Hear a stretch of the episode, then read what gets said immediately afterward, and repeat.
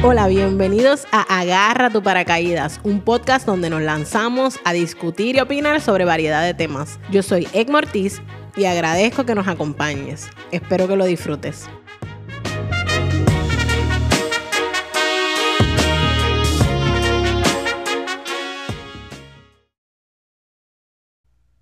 Bueno, bienvenidos a otro episodio de Agarra tu paracaídas y antes de comenzar, como siempre, quiero darle las gracias por eh, el apoyo al pasado, al, pasado episodio, que sé que tuvo mucho, eh, ¿verdad? Que decirle parte de ustedes, gracias por, por escribirnos, por siempre darnos su feedback, para nosotros es bien importante.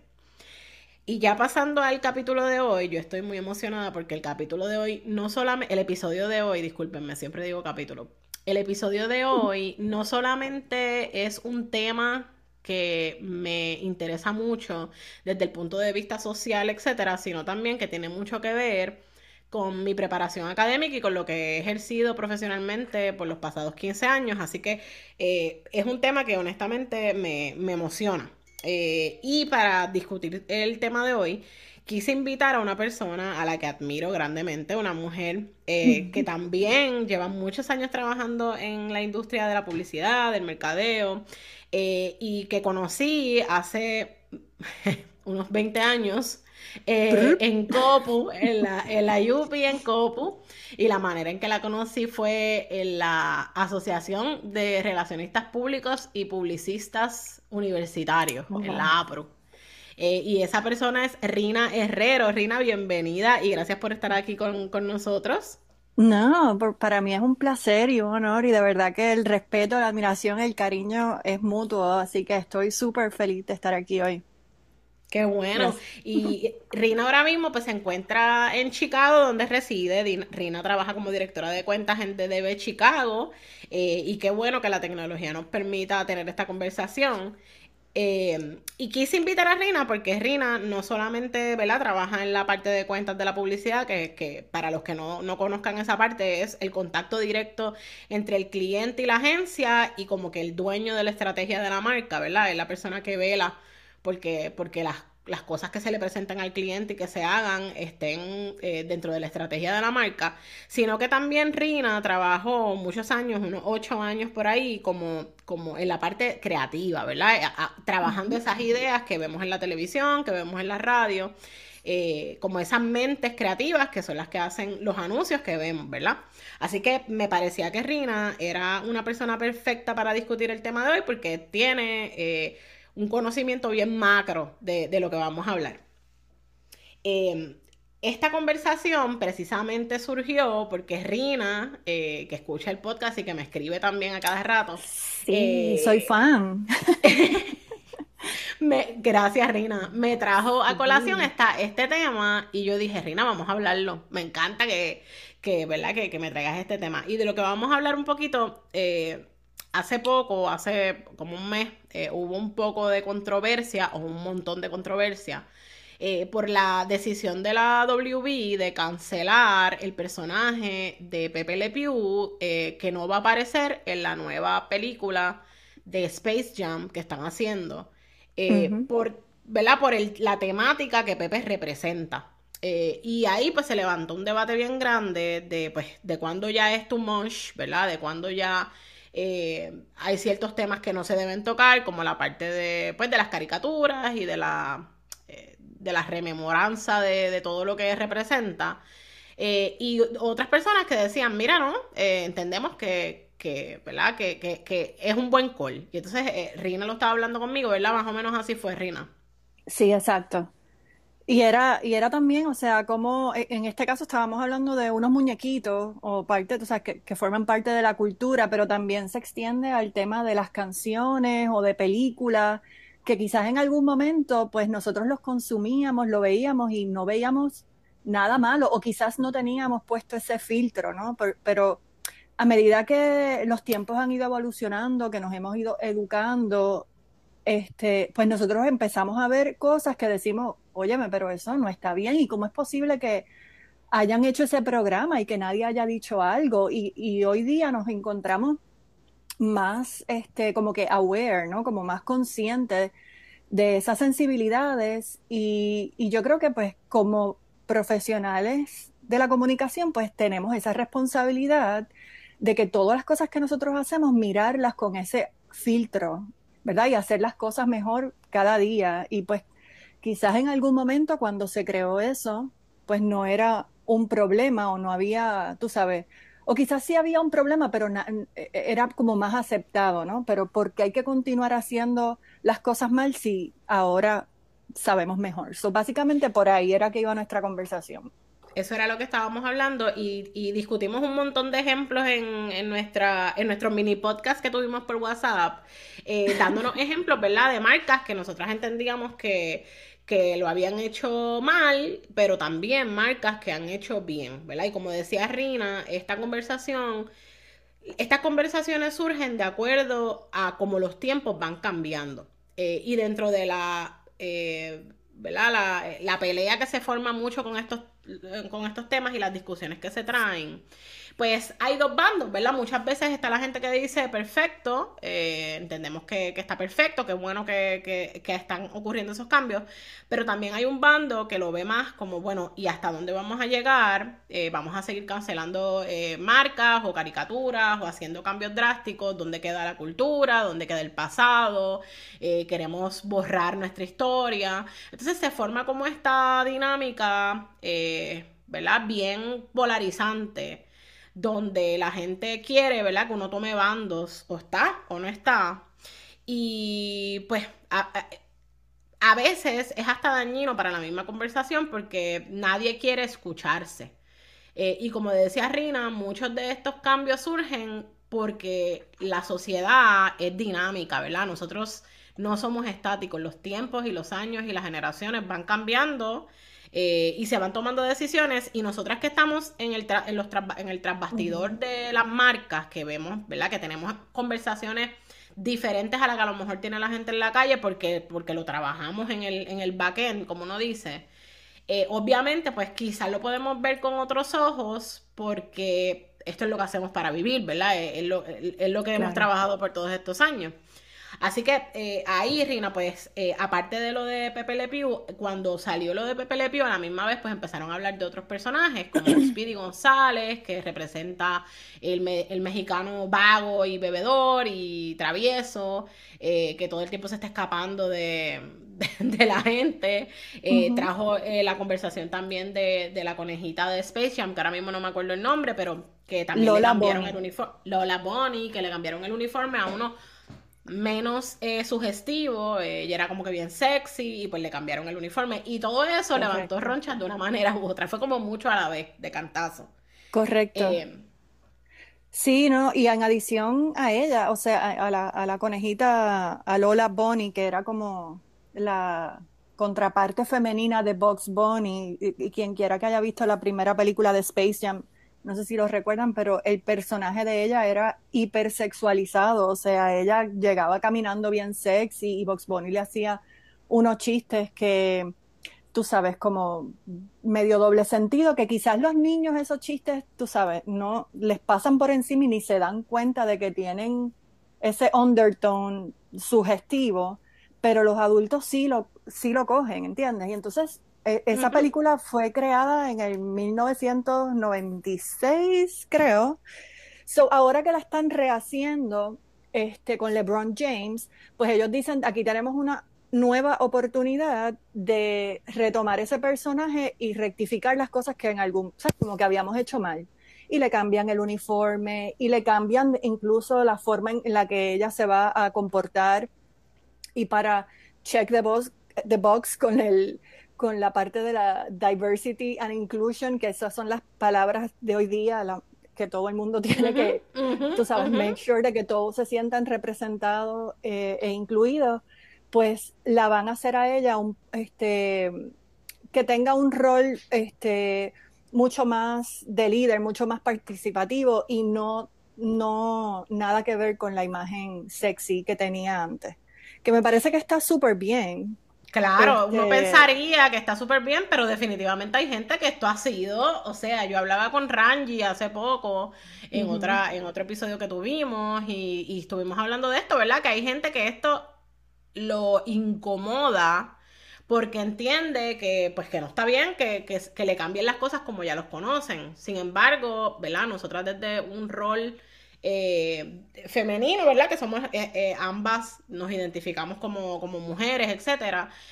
definitivamente a mí me emociona mucho ver un personaje de Lola Bonnie, pues más protagónico, un personaje que no solamente venda su cuerpo, sobre todo en una película donde el tema principal es el deporte, que ya de por sí sabemos. Eh, ¿verdad? Que, que tiene eh, sus issues en, la parte de, todo lo que tiene que ver con, con, el género, ¿verdad? Eh, y, la disparidad de género. La disparidad. exactamente. Así que nosotros pensaríamos, yo por lo menos pensaría que es algo súper positivo porque, wow, mira, este personaje le van a dar un rol más prominente, simplemente le cambiaron el uniforme para hacerle un uniforme más parecido al de los varones, vamos, tampoco fue que le cambiaron ayer el uniforme y le pusieron otra cosa. Eh, sin embargo, hay gente que esto los ha sacudido. Como que, pero ¿cómo va a ser? Me van a cambiar a la coneja. Se supone que ella sea sexy. Y, de repente, pues entonces eh, cambia la conversación y entonces tú ves en todos los eh, medios noticiosos que a Lola Bonnie la van a cambiar, cancelan cancel culture calls out Lola Bonnie. Y es como que no, eso no fue lo que pasó.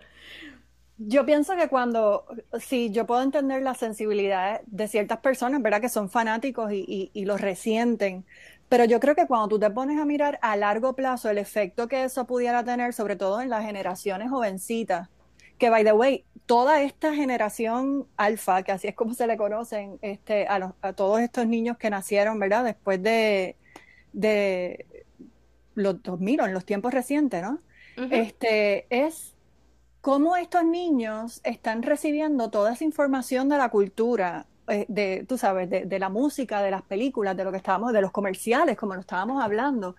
Este, y están viendo figuras femeninas, o sea, con mucho más eh, protagonismo y no, y no encasilladas en un rol sumiso o tonto, ¿entiendes? Como antes, y por, para, para, salirnos un poquito ya de lo que es Lola, o sea, otros ejemplos de, de roles así femeninos que yo veía de pequeña. Este, Betty Boop, Jessica Rabbit, Barbie. O sea, Barbie es hermosa, pero e, esa figura que tiene es unattainable, no es real, ¿entiendes? Y entonces e, era también todo como muy superficial y yo creo que la marca Barbie como tal ha hecho un trabajo increíble en tratar de salirse de ese estereotipo. Y de acuerdo de brindarle mucha más exposición a, la, a, lo que es la realidad, o sea, a, lo que es el, empoderar a las niñas, en decirle todo lo que tú quieras lograr, lo puedes hacer, sueñen grande. Me parece que están haciendo una labor bellísima, o sea, este, con todos estos role models que han hecho en muñequitas, este, o sea, cualquiera que, que busca un poquito más allá de, de las cosas recientes que está, está haciendo Barbie, este, te, sorprendería, o sea, que, ellos están moviéndose más hacia esa dirección, en sacar el estereotipo débil. o, frágil. Sí, porque si tú te pones a pensar en nuestra época, por lo menos yo que era bien hardcore fan de las Barbies, o sea, yo era de estas nenas estereotipo de niñas que le gusta Barbie, ese era yo. Yo tenía la casa, el carro, el picnic set, toda, yo tenía una gaveta de las mías del cuarto llena de ropa de Barbie. Eh, y yo por lo menos cuando me pongo a pensar en las Barbies que yo tenía, pues tenía la Barbie que era princesa, eh, tenía la Barbie que eh, playera, ¿verdad? Que tenía su traje de baño, de, tenía un solo lado, me acuerdo que era un traje de baño entero, pero tenía uno de los hombros descubiertos. pero yo no, tenía una Barbie cantante, pero no recuerdo a Barbie más allá de rol como de modelo o de princesa o de cantante, que son las cosas que siempre las nenas éramos. No recuerdo más allá una Barbie eh, piloto, una Barbie de profesión, sí, como presidenta. exactamente, presidenta. O sea, eso surgió después. Entonces, yo veo eso grandioso, no solamente porque, porque como tú decías ahora, le da a Barbie eh, un rol mucho más sólido y, ¿verdad? Se convierte en un role model para las niñas que aspiran a ser como Barbie, no solamente porque es linda y porque tiene esta figura que anatómicamente hablando es imposible de obtener a menos que no te quites cinco costillas, este, sino que también yo puedo, yo quiero ser como Barbie porque Barbie puede hacer todas estas cosas, eh, ¿verdad? Eh, y puede ser hasta presidenta. Eh, y entonces, pues, uno lo ve, yo por lo menos lo veo con los ojos de un progreso que se ha logrado a través de muchos años de trabajo y que, hay, y que las marcas, en este caso Mattel, pues han tomado el toro por los cuernos, como uno dice, y han puesto, ¿verdad? Eh, los chavos donde han puesto la palabra y, sí, vamos a convertir a Barbie en esta, ¿verdad? En esta figura más poderosa y vamos a invertir dinero en, en que nuestra marca sea diferente, ¿verdad? Exacto, sí, no, no, y ellos están, te digo, invirtiendo un montón en, en tienen un canal de YouTube donde Barbie ahora te da consejos de vida este, a las niñas más pequeñas, a las más grandes. Tienen canales de Instagram donde se enfocan en la parte de styling, pero en esa página eh, eh, este, utilizan todo, todas las muñequitas, porque ahora, como tú estabas hablando, no todas tienen el mismo body type. Las hay más, tú sabes, las hay, altas, más altas, pequeñas. Hay unas que tienen disabilities, o sea, algún tipo de impedimento. O sea, que ellos están tratando de realmente representar a todo el mundo. Pelo este, rizado. Antes Barbie solamente tenía su pelo largo para que tú se lo pudieras peinar. y eh, encontrar una muñequita que tú digas, esta se parece a mí, era tan difícil. O sea, en mi caso, que, que soy, ¿verdad? Una mujer eh, trigueña, con mis narices de mi abuela y mis bembas. Eh, para mí, o sea, nada que ver, eso no se veía. Ahora pues yo lo veo y yo digo, wow, qué, qué eh, única yo soy, qué especial y qué linda mis labios y qué bella mi nariz. Pero eso es ahora, con muchos años de trabajo, claro. Cuando chiquita, eso no, eso no era para mí. O sea, yo no me identificaba, ¿verdad? Necesariamente con una Barbie porque eh, yo siempre fui una nena gordita. y entonces tampoco eso no lo veía en las muñecas. Las muñecas eran totalmente distintas a como yo era. Así que ¿Y tú para mí Tú traes un punto bien importante, que es el, tema de la representación, ¿no? Y, la y ser individual, o sea, el look individual, que eso se, se hoy día porque antes era todo como cookie cutter y era como que todo muy igual. Pero hoy día, y lo ves incluso hasta en las redes sociales, todo el mundo quiere ser diferente y quiere buscar cómo destacar y cómo, o sea, como ser único. Eso tiene muchísimo valor. Ya, ya tú no quieres ser un estereotipo. Y, hacia, hacia, eso es creo que a donde las marcas tienen que estar este, mirando, a buscar como que, así como el mundo está evolucionando y se están viendo que, que no es solamente la gente blanca, rubia, la que consume los productos y las que pueden salir en mis comerciales para que sean aspiracionales, a la gente le gusta verse representada en los anuncios. Pues entonces nosotros tenemos esa responsabilidad como profesionales de las comunicaciones de, de poder mostrar comerciales que enseñen todo tipo de personas, porque ahí es que se va a poder reflejar nuestros consumidores y se van a sentir más conectados.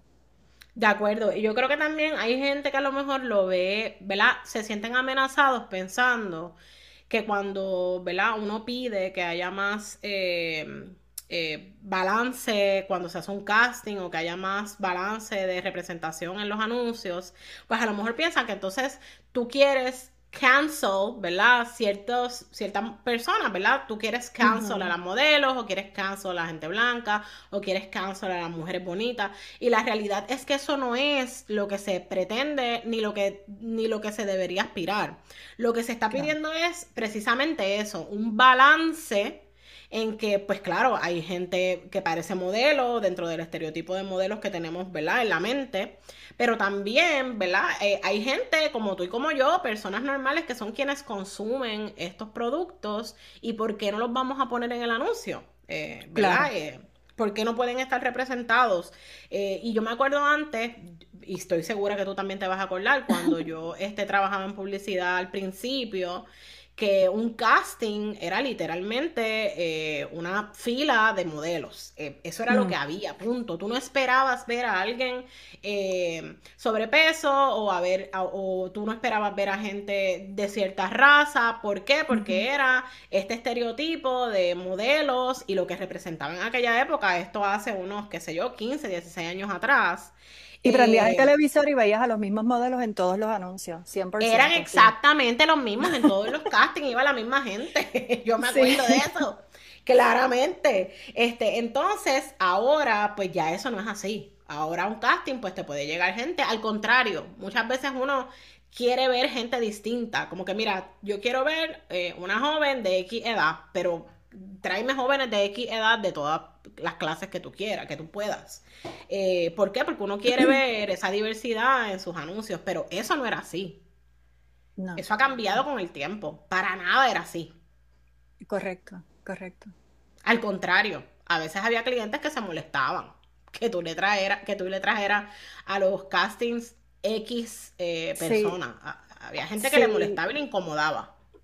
Sí, que te daban unos, unos, unos specs, o sea, unas especificaciones muy claras de cómo yo quería. Estoy tratando de ser diplomática. Este, de, de, la gente que ellos querían ver en sus anuncios representados y tú tenías que decir como que, pero es que esto no va con la realidad de quién es tu consumidor. Este, y, y, pero tú sabes que muchas veces ese tipo de, de pedido, ese tipo de, de, cuando tú vas a la raíz del problema y tú dices, pero ¿por qué pasa eso? Y tú tienes que pensar, o sea, no es que viene con una mala intención. Muchas veces estas son personas que they don't know any better, ¿entiendes? Que ellos están, están viniendo desde un lugar de que pues así era antes y pues no tienen este, la mentalidad de decir, pero se puede mejorar. Exactamente, así siempre ha sido. Así siempre ha sido. Y tú tienes que llevar a tu cliente de la mano y mostrarle. Y, y, eso tú lo haces educándolo, enseñándole la data, o sea, enseñándole que, o sea, se puede sabes, lograr hacer todo lo que tú estás haciendo, quieres lograr, pero se puede hacer hasta mejor.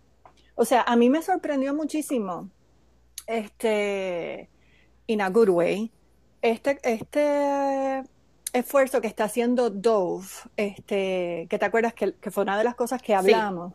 Esta es una marca que también ha estado súper activa y marcando tendencias. Este, ellos en el 2007, si no me equivoco, sacaron un anuncio que era de la belleza real y te mostraba cómo era que ellos alteraban a una mujer normal para hacerla ver como una supermodelo.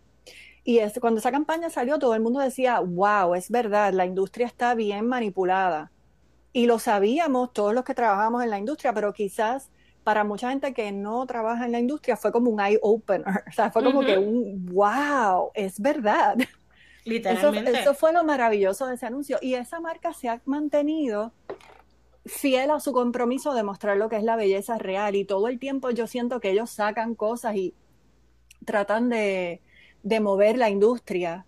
Este, muy recientemente ellos anunciaron que iban a, estar removiendo la palabra normal de sus productos y de toda su publicidad. O sea, como que el champú para cabello normal. Pero ¿por qué normal? O sea, ¿acaso el resto del cabello no es normal?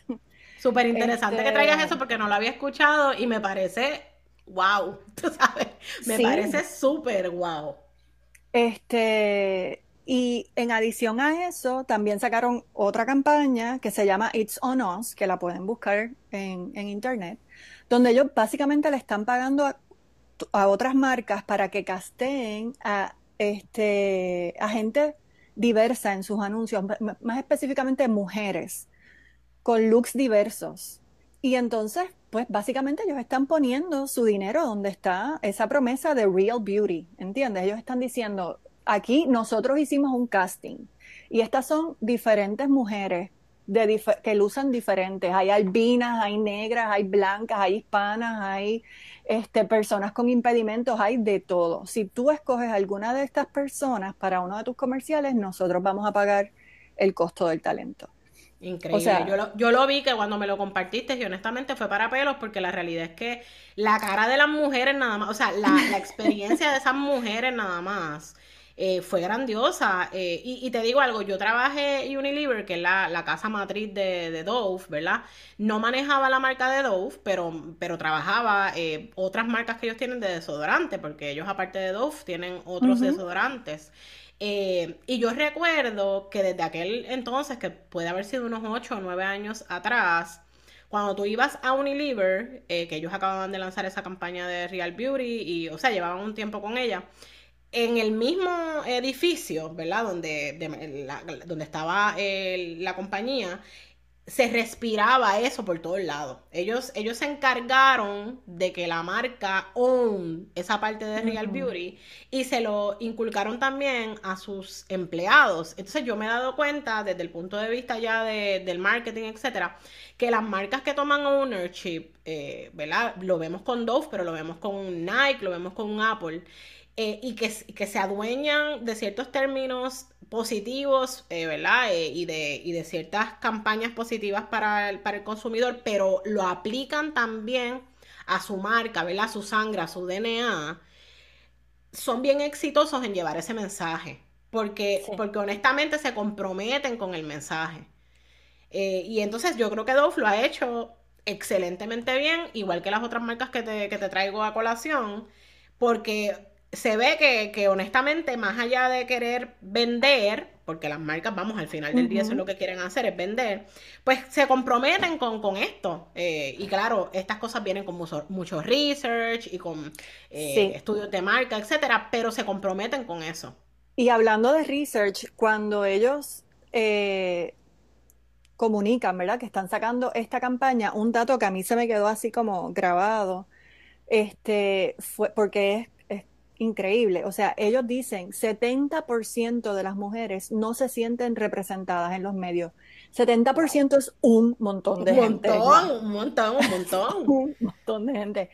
So, eso es lo que nosotros tenemos que, que, tener en cuenta, ¿entiendes? Como que hay muchas marcas que dicen, o sea, nosotros no vamos, no, no soportamos el racismo, nuestra marca no es, este, tú sabes, es pura y no, nunca jamás haría una cosa así.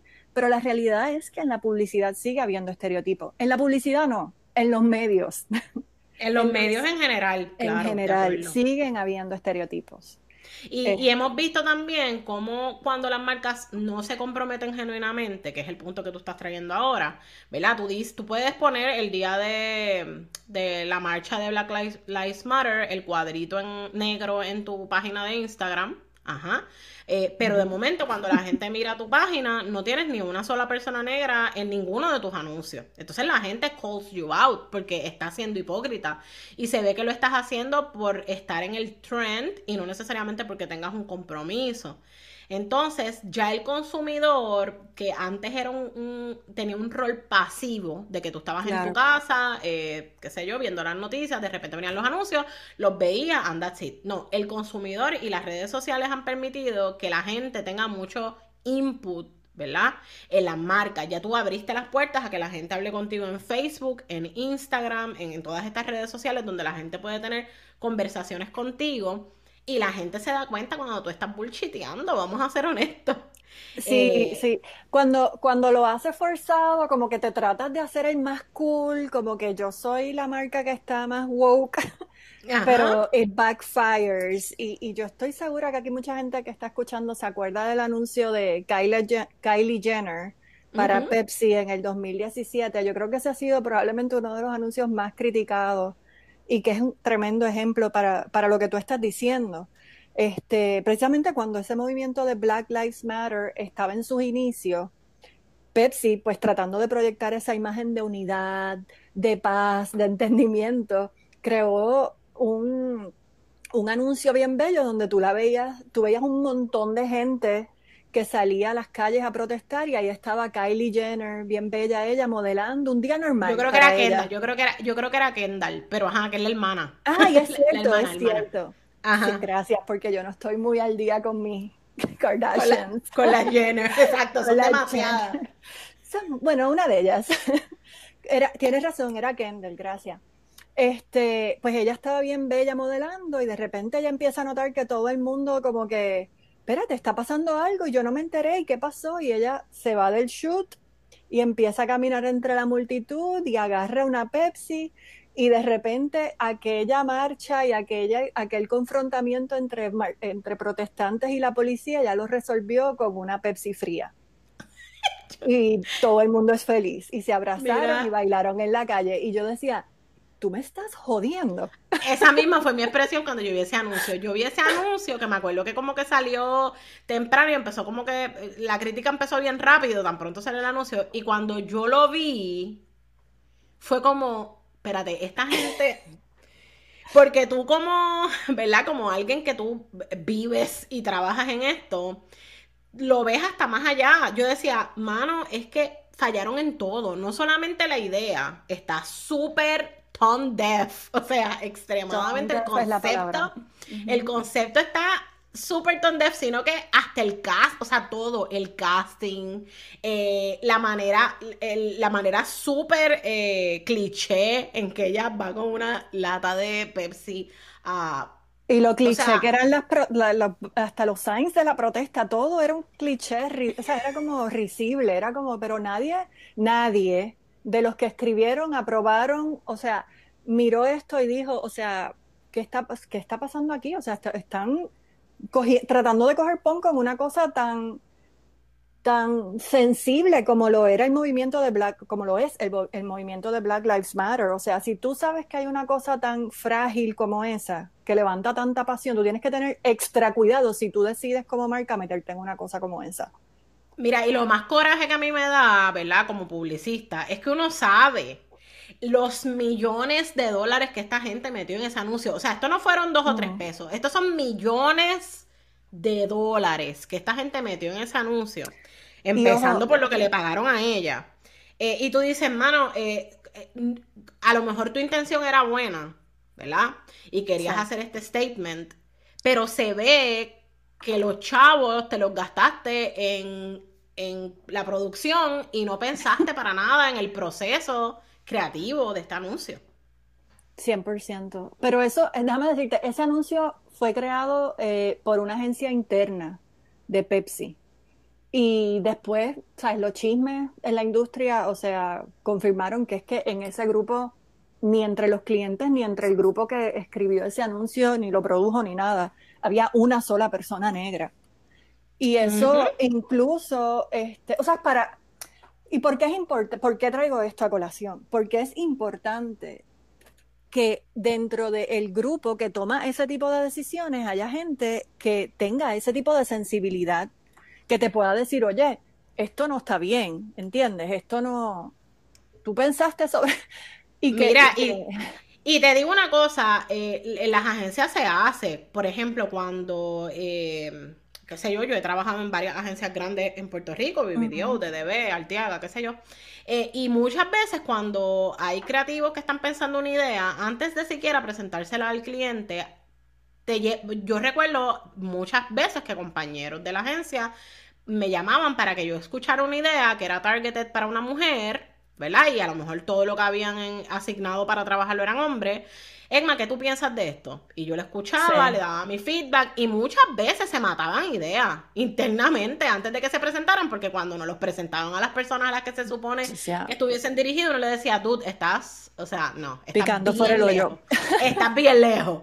Eh, y, se, se retrabajaba. ¿Por qué? Porque sí, la representación, volvemos a, lo que hablábamos ahorita, representation matters, importa desde, desde, la, desde, desde la creación de ese anuncio precisamente para que no pasen cosas como esta. Exacto, 100%. Eso yo, yo tengo fe de que va a continuar cambiando. Este, o sea, en los últimos tiempos también ha tomado mucho, muchísima más importancia en, en reclutar más personas diversas y no solamente en la industria de la publicidad, me atrevo a decir que en todas las industrias. Este, pero no sé, quizás porque yo estoy más expuesta a, en, en las comunicaciones, lo estoy viendo más y más y se están creando roles de Chief of Diversity and Inclusion, que eso es un rol que nunca antes había existido. En la vida, en la vida. Exacto. No sé si en Puerto Rico, pero por lo menos aquí, o sea, eso es una cosa que se está viendo en, en muchas compañías grandes y, y, en agencias de publicidad también. Y me parece que está súper bien. De acuerdo, yo no sé si aquí, ¿verdad? Eh, hace tiempo no trabajo en una agencia como tal, pero sí te puedo decir que por lo menos yo he visto el cambio en, esa parte de, la inclusividad. He visto el cambio en los departamentos de mercadeo últimos que he trabajado, donde sí lo decimos. No, no sé solamente, no sé si es porque, ¿verdad? Yo lo veo de cierta manera porque yo he estado ahí y pues estos temas a mí me, pues me apasionan un poquito más. Pero sí he visto mucha más apertura de las personas en posiciones, ¿verdad? Más gerenciales, más altas, etcétera, donde para ellos eso ha sido importante. También el hecho de trabajar marcas grandes a través de los años, eh, como Mars, como Unilever nuevamente, farmacéutica, eh, marcas que de por sí son bien cuidadosas con, con las cosas que sacan. Eh, por ejemplo, una farmacéutica eh, un anuncio de una farmacéutica no sale por ahí así porque sí, pasa por un montón de departamentos legales, habidos y por haber, que te dicen esto no lo puedes decir, esto sí lo puedes decir, pero a lo mejor era un rol más desde el punto de vista legal y no necesariamente desde el punto de vista de que hay inclusión, etcétera. So, el hecho de que eso esté existiendo ahora es de esas cosas que decíamos ahorita, eh, ahorita que son importantes y que han y que se han dado gracias a que el mundo ha evolucionado y a que la gente exige más. Sí. Mira, te, puedo dar un ejemplo de una campaña en la que trabajé recientemente. Yo estoy, este, actualmente hago la publicidad para McDonald's eh, aquí en Estados Unidos y para específicamente para Happy Meal. Y entonces sacamos una promoción para, este, con Disney para la película Raya and the Last Dragon. Okay. Y para mí fue fascinante, o sea, ver, porque cuando a nosotros nos presentan estas, los títulos, ¿verdad? De las para, para colaborar en las promociones y todo eso, lo hacemos como con un año, dos años de anticipación. Este, y cuando, y son los filmmakers, o sea, los que hacen la película, el productor, los creativos, el director de la película, quienes nos presentan, nos hacen como un pitch. Este va a ser el esta es la película, este va a ser el tema, estos son los personajes, estos son los temas estratégicos. Y de ahí nosotros entonces salimos y hacemos el brief y toda la comunicación, ¿no? Y los muñequitos para el Happy Meal y, los comerciales, etcétera, etcétera.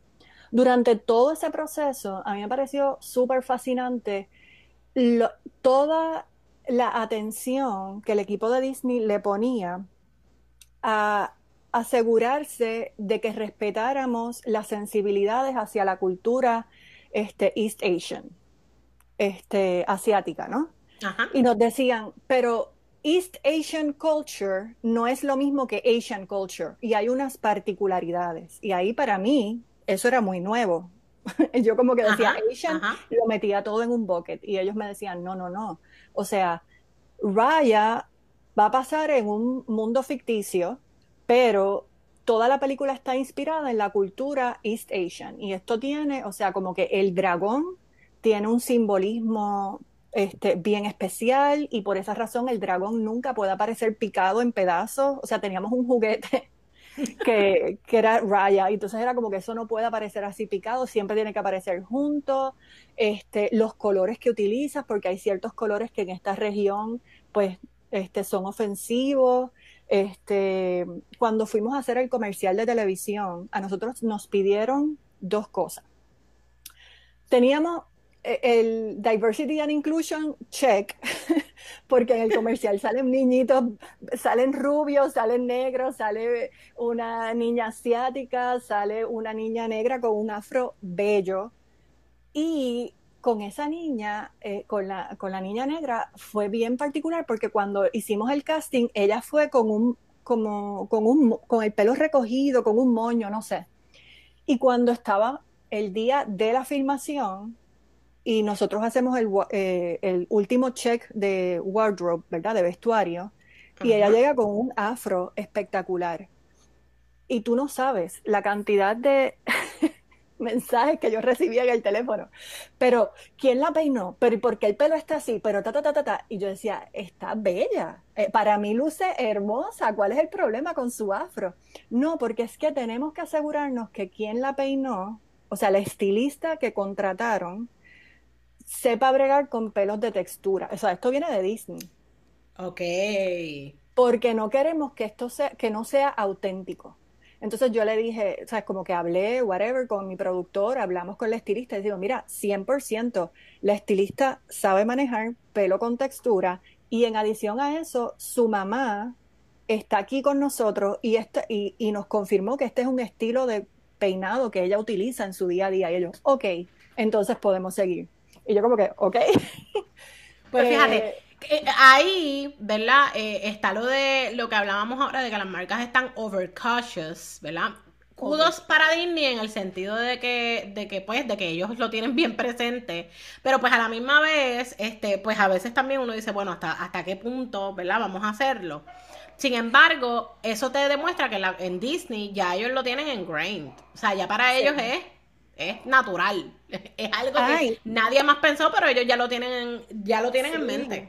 Y entonces, en, lo último que te cuento de esa producción fue, en un momento, una de las nenas tiene que hacer un movimiento como de artes marciales, porque toda la película es de eso, y nos hicieron llevar el, la persona que había coordinado los movimientos de artes marciales para la película, para que coachara a esos nenes y para que los movimientos fueran auténticos. O sea, era todo true. tenía que ser, tenía que ser bien true to the que en el caso de Disney, a mí me parece importante porque ellos, como han enfrentado muchas críticas últimamente por películas viejísimas, como por ejemplo el caso de Dumbo y, y las urracas parlanchinas que pretty much representaban eh, la cultura negra en la película. Y recuerdo, y me acuerdo muy bien de eso porque Dumbo es mi película favorita de cuando yo era pequeña. Y yo eh, hace, antes de que saliera el remake, yo estaba hablando con Carlos de la película de Dumbo, que esa era mi película favorita, y yo decía, ahora de grande, o sea, todavía no había, no había surgido nada de estas controversias. Sin embargo, yo hablaba con Carlos y le decía, mano, Carlos, yo pensando, Dumbo era una película bien rara porque era racista y recuerdo que había una parte donde todos se emborrachaban, como que, wow, qué cosa más, más weird. Recuerdo haber hablado esto con Carlos hace años y de repente cuando sale la controversia yo le digo, wow, Carlos, estaba adelantada a mis tiempos porque ya me estaba creando incomodidad el hecho de que en esta película de niños eh, las urracas que eran como que una HP, eran, hablaban, ¿verdad? Este, el slang de, de los negros afroamericanos y se emborrachaban y entonces eh, emborracharon al, al, al elefante que era un niño. Entonces yo sé que Disney ha tenido que ser bien, este, pues cauteloso porque en los últimos años le han dado duro, sobre todo. Y esa es una también de las razones por las que ellos están tratando de, hacer remakes de sus películas y tratar de limpiar un poco, de, ¿sabes? Como, porque también, ah, de la misma manera, las princesas, o sea, Eso eh, perpetúan estereotipos ridículos y, y hay otras películas, por ejemplo, Pinocho, o sea, yo me puse a ver Pinocho de adulta y se me había olvidado, como que lo que recordaba eran cosas súper bonitas y When You Wish Upon a Star y qué sé yo. Y de repente hay una escena donde Pinocho se va de la casa, desobedece al papá y cae en una red de tráfico de niños. Eso mismo yo te iba a decir, trata humana. Y trata humana. Y yo decía, ¿qué, qué es esto? Pero esto es horrible. Pinocho es súper fucked up. Pinocho es como que esas películas que tú ves ahora y tú dices, ¿qué? ¿Qué, qué caramba? Super dark super dark. Este, y pues sí, pues hay marcas que están tratando, o sea, no significa que la película de Dumbo o la de Pinocchio eh, ya no estén, las películas siguen estando, ¿verdad? Disney las tiene, no las ha, no las ha engavetado y las ha desaparecido. Ellos están tratando de crear nuevas películas o nuevas versiones de esas películas que tengan otras sensibilidades. Sí, y si tienes Disney Plus, ellos han puesto ahí un montón una, de, de programas bien viejos y hay algunos que le ponen disclaimers antes de que empiecen los programas para advertirle al público que ese contenido puede tener material insensible. Y yo dije, lo vi oh, los otros días, lo vi los otros días, lo vi los otros días porque tengo Disney Plus. Y le dije a Carlos, wow. O sea, así mismo me quedé.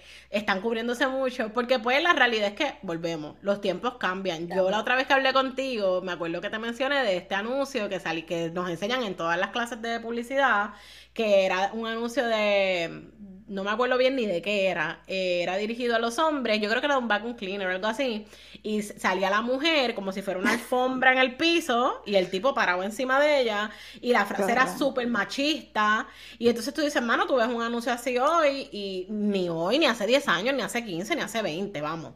Eh, jamás en la vida iba a ser lo mismo que cuando, lo, cuando salió en los 50 porque era distinta la cultura. Entonces, cambia y evoluciona la sociedad. Entonces hay gente que se quiere quedar en ese pasado y tenemos que empezar, ¿verdad?, a romper un poquito nuestra visión y ver más allá de, para entender por qué es que se evolucionan algunas... algunas eh, Podemos hablar un momentito del anuncio que hizo Iri Chacón para vender Kulan. Ah, en los 70. Por favor, menciónalo, tráelo. O sea, no, o sea, si alguien no ha visto estos anuncios, quizás pueden ir a YouTube y buscar Iris Chacón Coolant or something. Pero es de las cosas que, o sea, yo no, yo no recuerdo haberlo visto de pequeña. Tampoco, o sea, yo no soy tan para allá. Pero recuerdo haberlo visto en alguna clase o algo, o ya más, un poquito más grande. Y yo decía, pero ¿en serio esto salió? No fue, no fue una broma, no fue como que un sketch del programa de ella, fue como un anuncio que alguien puso en la televisión y todo el mundo estaba bien con. Ella estaba bien con hacer este papel de tonta, de, de I don't know. Yo no sé, quizás, quizás es porque, no sé, pero para mí ha sido uno de esos anuncios que yo veo y me dan vergüenza ajena es que ese era el estereotipo de las vedettes de esa época. Y yo creo que Iris eh, Chacón era así como este, como el dumb bimbo, con un cuerpo brutal, y pues que lo, eso, lo, por lo único que se le conocía era pues precisamente por, por su cuerpo. Por, su cuerpo y su trasero grande. Y, y, pues, mano, en aquella época cool, eso era lo que pegaba, pero nosotros no tenemos por qué, ¿verdad? Eh, seguir con esos eh, estereotipos y mucho menos con hermano, con lo que hemos visto en el mundo, ¿verdad? Eh, y cómo, la mujer, eh, lamentablemente, ha sido eh, victimizada mucho a través de, los años y cómo eso ha ido cambiando y mejorando, porque también, ¿verdad? Es importante uno, ir viendo el cambio positivo que ha tenido. antes las mujeres no votaban, ahora votamos y marchamos.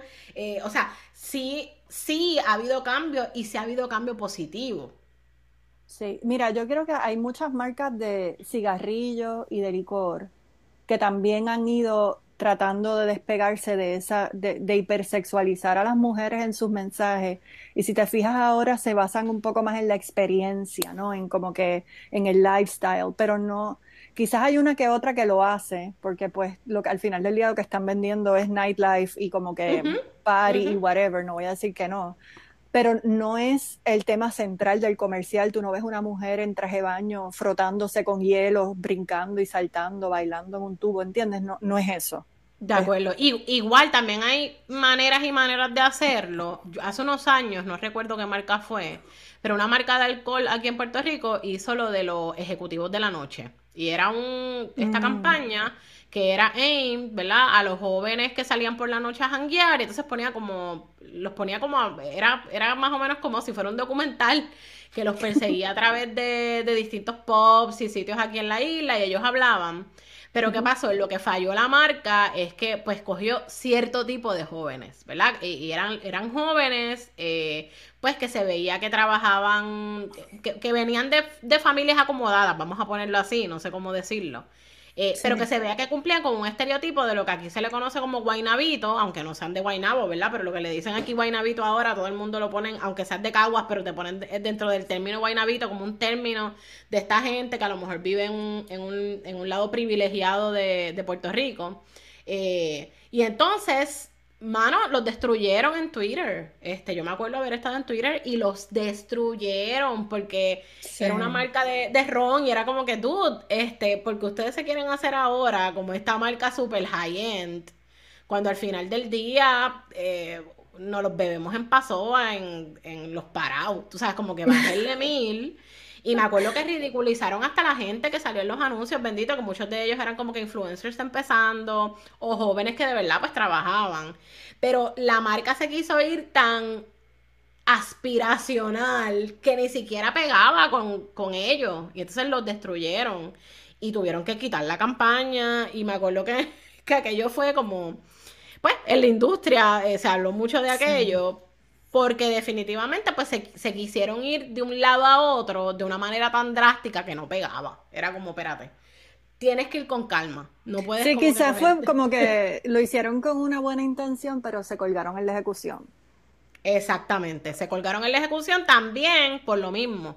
Porque, porque lo quisieron hacer tone deaf. Yo me imagino que muy probablemente fue como que, ok, vamos a, a, sacar a tu marca de aquí para ponerla acá arriba y para poder poner, poner a tu marca acá arriba, pues tenemos que poner gente de chavo y que se vean así como que, eh, tú sabes, con su ropa de diseñador y que se vean, ¿verdad? Este, y entonces, pues, al final de, de días, pues, eh, hicieron, pecaron de lo mismo pero al revés, ¿verdad? Porque esa es otra, cómo hacer ese cambio sin que se vea forzado, que fue lo que ya hablamos, lo que hemos estado hablando. Eh, eh, hay una línea fina para que metan la pata. Tienes que, hacerlo, como tú dices, incorporando a la gente eh, correcta e, a, ese cuarto de idea y teniendo un proceso, mano, con calma precisamente porque hay que hacerlo con cuidado. Yo estoy segura que Disney, pues, le decía estas cosas a ustedes porque ya eh, ha aprendido a cantazo. Ha aprendido. Sí. no, y ellos hacen un research brutal. O sea, en cada película que ellos hacen, ellos, ellos invierten muchísimo tiempo en ese research para, para asegurarse que están siendo eh, respetuosos a la cultura que están tratando de representar. O sea, lo viste con un trabajo como Coco, o sea, ellos hicieron... Eso te iba a decir, Coco, Moana, o sea, Moana Flores, eh, Coco, preciosa, preciosa. Eh, y, y, precisamente porque se ve que lo hicieron bien hecho, han tenido un éxito increíble porque la cultura se siente representada, ¿verdad? La gente a la que está haciendo eh, referencia a la película realmente la ve eh, genuina, se puede identificar, no, no la ve a por los pelos. Y siempre va a haber gente que va a criticar, porque eso siempre va a pasar, pero la mayoría de la gente la toma con receptividad porque está súper bien hecha y porque representa realmente lo que es esa cultura. Y si tú lo que quieres es exaltar la cultura eh, del Día de los Muertos en México, pues tú la vas a querer representar como es, eh, porque, porque es para que la gente aprenda sobre eso y para que los niños que lo viven se identifiquen. Pero va a haber un montón de otra gente que lo va a ver y lo tiene que ver bien, como es. Eh, y eso también me trae, pues, por ejemplo, yo recuerdo hace un tiempo que la gente de Nike, si no me equivoco, hicieron unos tenis eh, representativos de Puerto Rico. Yo no sé si tú te acuerdas de eso. Y en realidad lo que pusieron fueron unos símbolos de Panamá que no tenían nada que ver eh, con Puerto Rico. Era cero. Era, no me acuerdo bien cómo era que se llamaban eh, los símbolos, pero eran súper representativos de la cultura panameña. Y de repente fue de dónde esta gente sacó ¿A quién le consultaron? ¿A quién le preguntaron? Porque es que era cero Puerto Rico, porque a lo mejor tú me dices a mí que fue que pusieron la bandera de Cuba y la de Puerto Rico al revés, que se parecen tanto, que pasa tanto. Y pues, mano, eh, como te digo, no está bien, es una súper metida de pata, pero pues se parecen los colores. Pero esto era algo que ni siquiera, o sea, cero. Cero con la cultura puertorriqueña. Entonces ahí tú dices, mano, esto es una marca, volvemos. Una marca que está tratando de hacer algo, y que le estás poniendo el nombre de Puerto Rico y que no hiciste el research más básico del mundo, como esto es parte de esta cultura, no se hizo. Eh, y entonces, pues también ahí hay, las marcas tienen que tener cuidado porque tratando de hacer algo positivo para, ¿verdad? Culturalmente hablando, meten la pata and they got canceled. Porque, pues, porque se lo buscaron, tú sabes. Sí. Eh, y entonces. Tú sabes que eh, me acordaste también, ahora que estás hablando de, tú sabes, como que este tipo de que ellos quieren representar una cultura, pero por better, lack of better knowledge, I guess, como que no, no, lo hacen bien. A mí me pasó cuando Netflix, ay Dios mío, me van a caer chinche, cuando Netflix sacó la serie Narcos. Ajá. Yo acababa de ver eh, la serie que habían sacado de, creo que era El Patrón del Mal, que era la vida de Pablo Escobar. Y a mí me pareció súper fascinante porque esa, esa, que es una novela, en realidad no era ni una serie, pero era, o sea, tan real y te, y te, en el sentido de que los personajes, ellos hicieron un trabajo increíble con el casting, con quizás algunas cosas estaban fuera de orden cronológico, pero sí hicieron su asignación y te mostraban pietaje real con cosas de la novela y whatnot, ¿verdad? Termino de ver eso y rápido Netflix anuncia que saca Narcos y yo trato de empezar a verla y yo no pude bregar porque es que el acento que tenía el protagonista era brasileño, no era colombiano. Y yo decía, con eso nada más, para mí era como un super turn off. Claro, cuando yo hablaba con mis compañeros gringos, que todos veían narcos, y me decían que era la cosa más increíble que ellos jamás habían visto, yo decía, yo no, the, the, accent drives me off. Y ellos me decían, es que yo no puedo notar el acento. Y yo digo, bueno, a mí me pasa igual con algunos acentos americanos, ¿verdad? For lack of a better word, pero como que ellos pueden distinguir acentos del sur y del este y del oeste, y yo eso no lo puedo distinguir. Para mí inglés es inglés, claro, si es un inglés británico versus uno australiano, pues se nota más. Claro. yo no tengo el oído así de refinado para poder decir esto es un inglés de Texas o esto es un inglés de, no sé, quizás soy yo. Y esas cosas a mí me molestan más y te voy a decir por qué me molestan, porque tú dices, mano, no hay actores buenos colombianos que pudieran hacer claro. O sea, tú dices, mano, pues tiene que haber habido un montón, ¿por qué razón no lo hacen? El laziness, es que este personaje se parece un montón más, pero en el caso de Narco yo estoy eh, casi segura que era, ¿verdad? Era como... Eh, eh, como te digo, no, no necesariamente el actor tenía que, que parecerse físicamente. Físicamente. Entonces tú dices, mano, pues ¿por qué estas cosas pasan? Eh, así que yo pienso que todavía hace falta, ¿verdad? Mucha educación eh, y que es importante que estos temas se traigan. Yo sé que hay gente que le incomoda. Estas cosas, como decíamos ahorita, son polarizantes porque hay mucha gente que le gusta que las cosas permanezcan, no le gustan los cambios. Eh, sin embargo, yo pienso que en la industria como tú decías ahorita, hay cosas que nosotros vemos que la gente ni cuenta se da. Así que nos toca a nosotros empezar a sensibilizarnos sobre estas cosas y hacer como Disney y ser overcautious y pensar mucho en estas cosas porque nosotros somos los que al final del día llevamos el mensaje y la gente ni cuenta se dio. O sea, nosotros se lo pusimos ahí, a la gente le encantó el anuncio y a veces ni cuenta se dan, pero van grasping it. O sea, y van aceptando estos cambios y los van viendo naturales. Claro, y todas esas cositas que nosotros vamos haciendo, aunque pensamos que son chiquititas, al final del día van eh, contribuyendo al bucket cultural, ¿entiendes? Porque nosotros pensamos que, mira, es un anuncio de 30 segundos, que whatever, who's gonna care. Pero mira, ¿no? ¿Cuántos anuncios tú no recuerdas? O sea, se quedan por si termina la pauta, pero la gente se acuerda, ¿entiendes? Para siempre. para siempre. Por, eso estudié, por eso estudié publicidad, actually, porque yo me sabía todos los anuncios del mundo. Pero ojo, la eh, gente se acuerda de los anuncios muy buenos y de los anuncios muy malos. También, también, sí. Las que quedan en el medio son whatever, pero, pero tú sí, sabes, como tu responsabilidad es tratar de llevar un mensaje que sea memorable in a good way, que logres resultados. Y yo creo, ¿verdad? Que pues en ese intento hay que recordar que hay que mantenernos fiel a lo que es la voz de la marca. Por eso estábamos usando de ejemplo Dove. Ellos dijeron la belleza real y se han anclado ahí y se han adueñado de eso. Y, lo que se preguntan es cómo más podemos traer esta idea a la vida. O sea, ese es el big idea y después tú dices, ¿cómo, ¿qué más podemos hacer para que esto, este, tú sabes, tenga vida? Porque muchas veces lo que estábamos diciendo, empieza con una buena intención y, se, y termina en una malísima ejecución, o fuera de estrategia, o desde un privilegio, o sin sopesar esas sensibilidades de otros grupos. Así que lo que mi, mi consejo, ¿verdad? Es que cuando estés trabajando una campaña de publicidad, te preguntas cómo, o, o lo que sea, o en los medios, te preguntes cómo este trabajo aporta a la cultura. En, ¿Hace un bien o no? Existe una oportunidad de honrar otra cultura a través de este trabajo y quizás en, el caso de Puerto Rico, donde no hay tanta diversidad, porque al final del día somos como que una isla, ¿no? Por los puertorriqueños, pero digo, en Estados Unidos es mucho más amplio. Este, o hay algo en este proyecto que pueda ofender a alguien. O sea, todas esas son preguntas que quizás el cliente no se hace, pero tú como keeper o, como tú sabes, como creativo o como ejecutivo este, o productor, te debes preguntar y tratar de hacer que el trabajo sea mejor. Porque a veces en esos detalles simples es donde nosotros tenemos el control de no caer en estereotipos, en no caer en racismo, en cosas como apropiación cultural.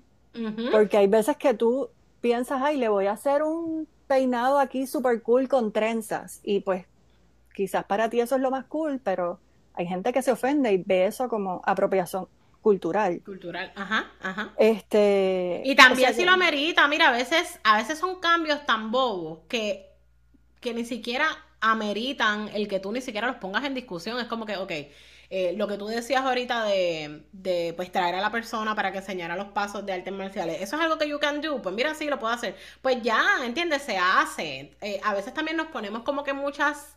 Eh, excusas de que, ah, pero es que me va a tomar más tiempo, ah, pero es que me, me cambia el timetable. Ah, mira, al final del día, todo lo que beneficie a la marca, ¿verdad? Al anuncio y todo lo que sea, como tú decías ahorita, que aporte a la cultura y que aporte a ese consumidor que finalmente lo está viendo, vale la pena que se haga. Eh, y para la gente que no trabaja en publicidad, ¿verdad? Porque estamos hablándole a, gente de, de, todos los lados. Cuando usted ve que las marcas hacen estos cambios, también hable. Si usted ve que es algo que usted siente que no está bien, que no está correcto, usted tiene ahí las redes sociales de la marca, deje el, deje el comentario. Es importante que las marcas también conozcan cuando lo están haciendo bien y cuando no lo están haciendo bien. Claro. Eh, cuando ustedes comparten estos anuncios que se hacen virales, como el de Dove, ese de Real Beauty, que definitivamente cambió la conversación y que ha logrado abrir tantas puertas y que ahora hay mujeres como tú y como yo en los anuncios eh, sintiéndose representada y la misma marca está trayendo nuevos productos y está reevaluando eh, sus productos. Todo eso es positivo para la conversación. Y cuando la gente lo comparte y, explica el por qué le gustó y por qué se siente identificada, eso también ayuda a que otras marcas quieran hacerlo bien. Estoy 100% de acuerdo. Eh, y entonces también, eh, para ir eh, finalizando, yo quería decir también que muchas veces las marcas también tienen que tener un poco más de responsabilidad a la hora de, querer insertarse, ¿verdad? En, pues, en la conversación, en las conversaciones. A veces también... En temas actuales. En temas actuales. A veces hay conversaciones que, que están siendo controversiales y hay marcas que quieren sacarle provecho a, eso y montarse en la bola y quedan mal. ¿Por qué? Porque, porque no lo saben hacer, ¿verdad? Tratan de meterse, se ven forzadas o se ven hasta peor que forzadas, a veces se ven eh, aprovechadas. Eh, y eso tampoco está bien. Eh, así que también las marcas tienen que saber cuándo hacerlo, cómo hacerlo. No siempre la gente va a estar de acuerdo. Yo pienso que alguien de Aunt Jemima nos va a decir, sí, eh, yo sé que no siempre la gente va a estar de acuerdo.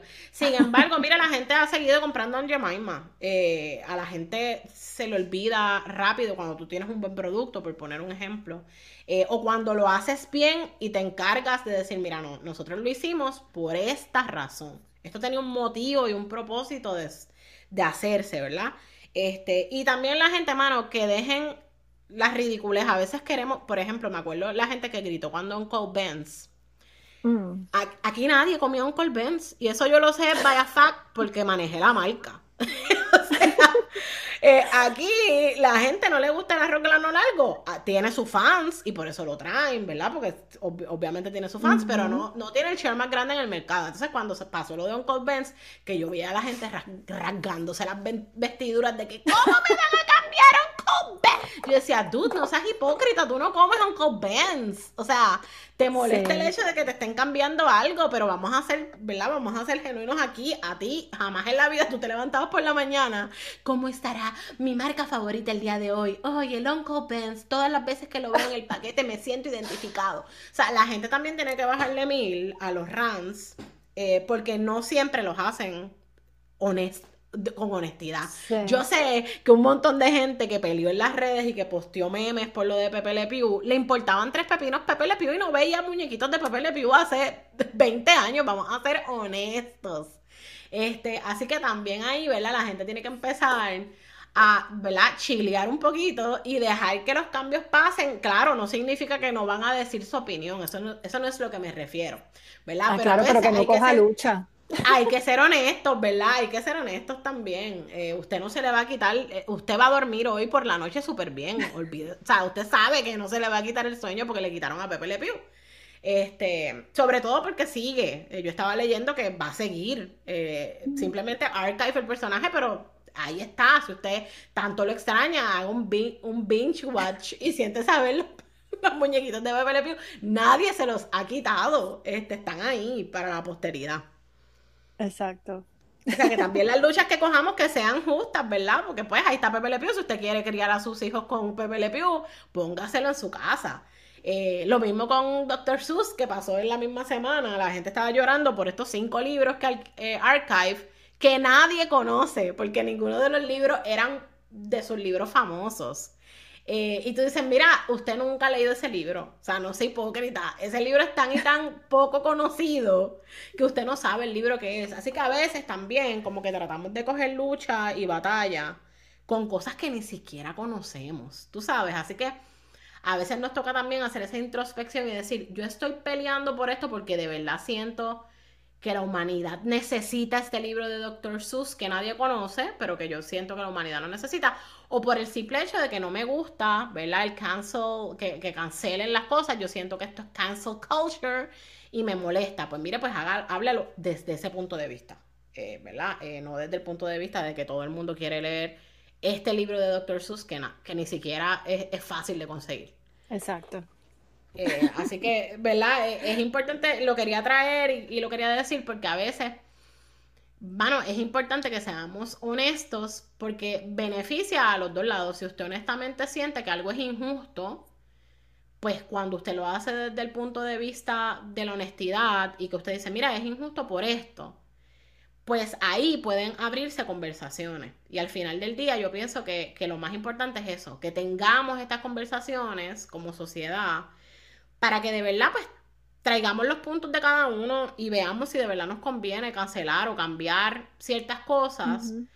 Eh, para el beneficio de la sociedad y de lo que se, de los niños que se están levantando. Y de la, exacto, de eso te iba a decir, de las futuras generaciones, porque ya tú vas a ver que a medida que nosotros vayamos cambiando la narrativa, este, esta, estas generaciones en algún momento van a decir, pero espérate, ¿por qué el racismo es un tema? ¿Por qué, por qué estamos diciendo que este, tú sabes que la homofobia es un tema, porque van, quiero pensar, ¿verdad? Que van a crecer con sin esas, este, sin esos prejuicios tan marcados. Y con otras sensibilidades, vamos, eh, eh, ¿verdad? Cada vez que, que se normalizan ciertas cosas, como tú decías, pues mira, ni siquiera son temas de conversación, porque, porque ya se ven ¿verdad? Eh, como parte de normales y eso nos ha pasado. la cultura. Y eso no es nuevo, eso nos pasó a nosotros, hubo un montón de temas que nuestros papás vivieron, que nosotros ni nos pasaron por la mente y hacían nuestros papás y a nuestros abuelos y por ahí para abajo. Eh, la, volvemos, la, la sociedad no es, no es, estática, es dinámica y los tiempos cambian para bien o para mal, ¿verdad? Y hay cosas que nos gustan y que no nos gustan, pero al final del día vamos a tratar de entonces apoyar lo bueno, ¿verdad? Apoyar lo que veamos que, puede ser positivo. Eh, y como tú decías, pues pensando en esas futuras generaciones. Exacto. Bueno, pues yo creo que esta conversación estuvo muy buena. Eh, me encantó eh, tu ejemplo de, lo de la película de, de Raya. ¿Cómo es? Raya and the Dragon. And the Last Dragon. si no la han visto, véanla, está muy bonita y tiene un mensaje bien lindo. No la he visto, la voy a buscar. Pero me, gustó mucho porque vemos como marcas, ¿verdad? Tan grandes como Disney y McDonald's pasan por estos, ¿verdad? Por estos procesos eh, de back and forth y de procesos creativos. Y ellos mismos, ¿verdad? Tienen estas discusiones, la gente que trabaja para estas marcas. Y al final nosotros lo que vemos, no sabemos lo que pasó allá atrás, sin embargo las conversaciones se tuvieron. Eh, y al final del día yo creo que eso es lo importante, que tengamos las conversaciones y que tengamos la apertura de entenderlo. Eh, así que mil gracias, Rina, por acompañarme. Yo sé que este episodio le va a gustar mucho a la gente, así que mil gracias. Agradezco grandemente que hayas estado conmigo el día de hoy. Bueno, gracias a ti por la invitación. De verdad que me lo disfruté un montón. Este, y pues nada, hasta la próxima. Gracias mil. Bueno, gracias por escucharnos en este episodio de Agarra tu paracaídas. Nos vemos en la próxima.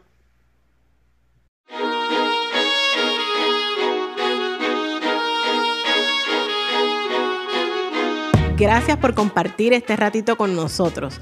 Recuerda darnos follow en tu plataforma de podcast favorita y si tienes sugerencias, escríbenos en Instagram, agarra tu paracaídas. Nos vemos pronto.